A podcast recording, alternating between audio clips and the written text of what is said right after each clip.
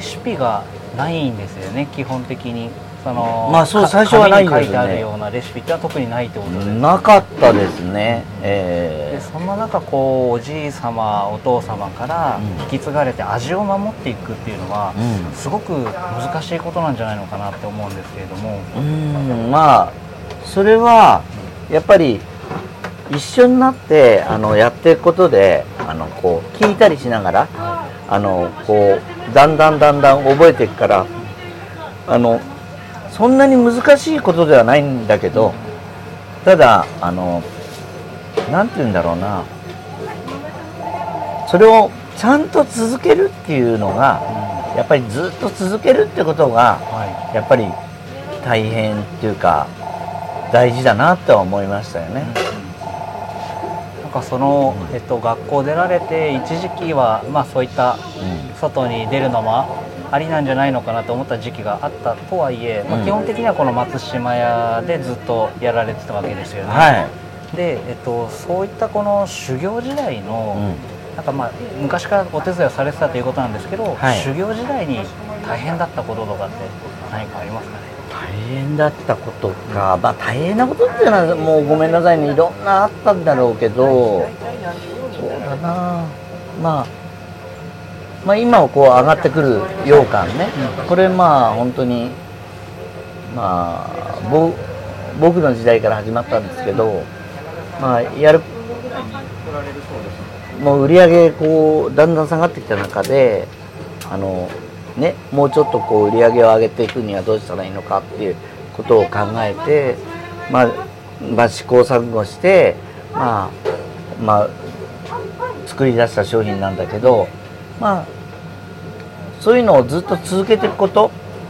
あのそういうこと自体が、まあ、僕らからしてみたら大変だったのかもしれないです。はいでもなんかあれですねこう生み出すとか継続する大変さはあったもののこうお話をお聞きすると、うん。なんかすごく笑顔で話されていなんかやいやいや、もうそんなね、あのみんなもっとすごい苦労してる人は苦労してるし、ね、あのもう僕なんかあの頑張ってるっていうの口だけだから、あの本当に。いやいやなんか、いや多分あの僕が想像できないこう大変だったことたくさんあったと思うんですけいやいどもやそんな。うん。なんかその笑顔とか、まあ、皆さんのチームワークでその都度乗り越えてこられてっまていうあ、ことそうなのかなって。ですね、まあ、昔はほらね、おじいちゃ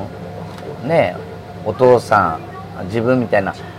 こう、家族だけでやってられたはい。うちはまだ良かったんですけど、やっぱりもうほら、だんだんあのなくなっていっちゃったりすると、はい。あの人を使ってやるようになったら、はい。やっぱりもうね、お給料も払わなきゃいけないし、そうするとね、やっぱりやり方もどんどん変わってきちゃうから、うんかといって味は同じように作んなきゃいけないし。はい。でうちはあたりラッキーだったのははい。あの隣が東宮御所だったんですよ、で昭和天皇陛下があの語学文書でとしておいらっしゃって、はい。でたまたま陛下が甘党だったってことでそのうちの大福を食べてくれたっていう、そっからこうほらうちをなんか豆大福っていうことでクローズアップしてもらったじゃないですか、はい。だからあのなんていうのかな本当にもううちはラッキーだなって本当いつも思ってるんですよ、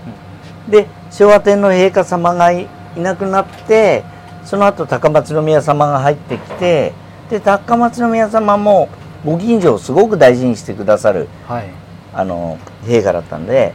であのそういうこともあってねもうやっぱりああも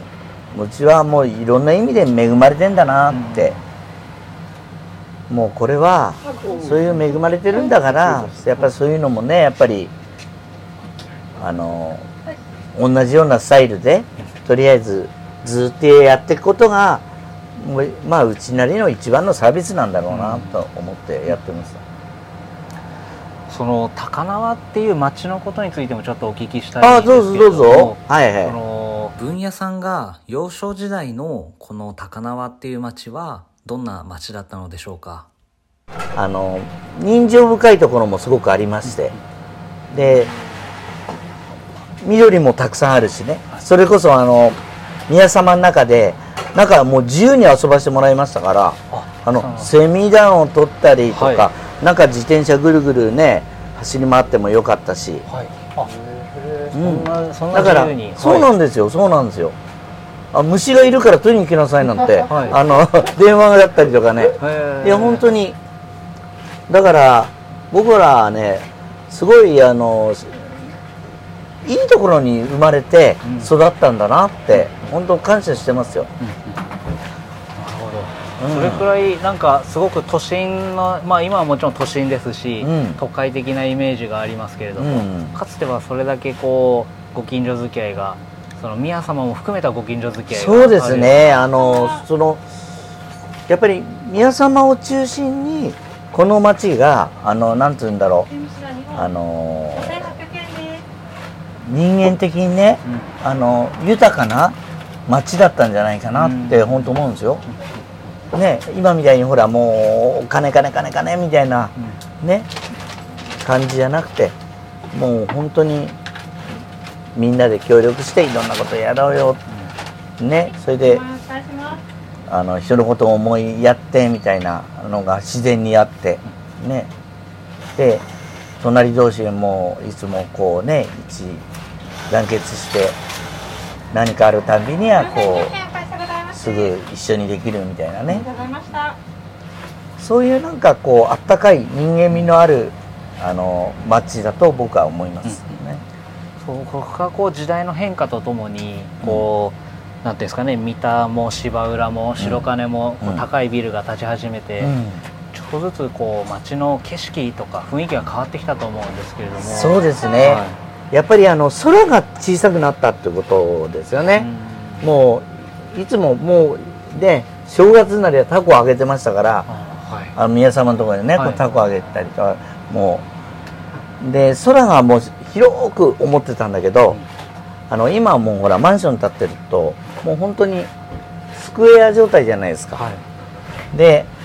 でマンションってほらあのご存知だと思うんだけどみんなあの干渉されたくない人たちばっかりじゃないですか。だから隣にいる人が何をやってるかすらあのし知りたくもないし知られたくもないしみたいな感じ。だからそういう人たちがやっぱりあのその街を作っていくんだったら、うやっぱりそれは団結心もなくなりますよね、うん。だからある意味それはもう時代としてはしょうがないことなんだろうけど、あのーまだどちらかっていうと、まあ、古い人たちが残ってる町なんですよ、はい。まだだからね、あのー人間味を感じられるそれでいてあのこうなんて言うんだろう住みやすい町なんじゃないかなとは思いますよ、え確かにこうなんていうんですかね白金高輪とか、うん。あの三田周辺からこの伊皿子に向かってうん。上がってくると、うん。なんかこの辺りはまだ街の景色がそんなに大きくは変わってないそうですね。まだ変わってないところがね。あのやっぱりそれもね宮様のおかげだと思うんです。お屋敷を中心にあのやっぱりほらこの、ま、道もこうあんまり変わってないから、だからその雰囲気が壊されてないと思うんですよね。だからなんて昔住んでた人が来て「ああ変わってないね」って言って喜ぶ人も結構いますよ、うん。はい。だから先ほどちょっと見させていただいたつい最近も上皇様やうん。皇后様が来られて、そうですね。あの上皇様の戦闘仮御所っていう名前になってそこにあの1年以上ちょっといていただいたんですけど、やっぱりそのその間やっぱりあのこの辺がなんか華やいだ感じしましたね。やっぱり町の皆さんのこうなんていうんですかね気持ちも上がりますよねそうですね。あの皇族の方々がやっぱお住まいになってるっていうことは、やっぱ町にこうやっぱりね花があるっていうか。ね、あのみんなもねやっぱりあの誇りにも思うし、あのやっぱりなんて言うんだろうな。活気も出るんですよね、だからそういう意味じゃねあのあ皇族の方々いてくださるっていうのことはありがたいことなんだなって、うん。もう本当思いました、うん。なんかこうそのような町でこう分野さんで今3代目になられますよはい。ね、はい。その代々継がれるこの家族でやられるこのお仕事の大変さとかって何かありますかね？うん。まあこういう仕事って特にあのほら朝が早くてまた結構終わりも遅いじゃないですか、はで結構ハードだし、でね家族でやっていくことって結構難しくなってくるじゃないですか。だからこう今本当に家族経営で成り立ってるところってどのぐらいあるんだろうって思うと僕の知ってるところ本当少ないなと思っちゃうんですよ、やっぱり時代なのかな？やっぱり、うん、何代にもわたってやっぱ同じとこでねやってくるやっていくっていうのはすごく大変なことだと思いますよ、逆にこう良い点とかはどういったところがありますかね？あやっぱりねお客さんも自分らもそうだけど3代でやってたとしたらお客さんも3代で来てくれるわけですよ。あり、がとうございます。ね？向こうがおじいちゃんの時からそのお墓参りでその子供を連れてきてでその人がまた成長したらその人の子供を連れてきてってね。だからずっと家族付き合いができる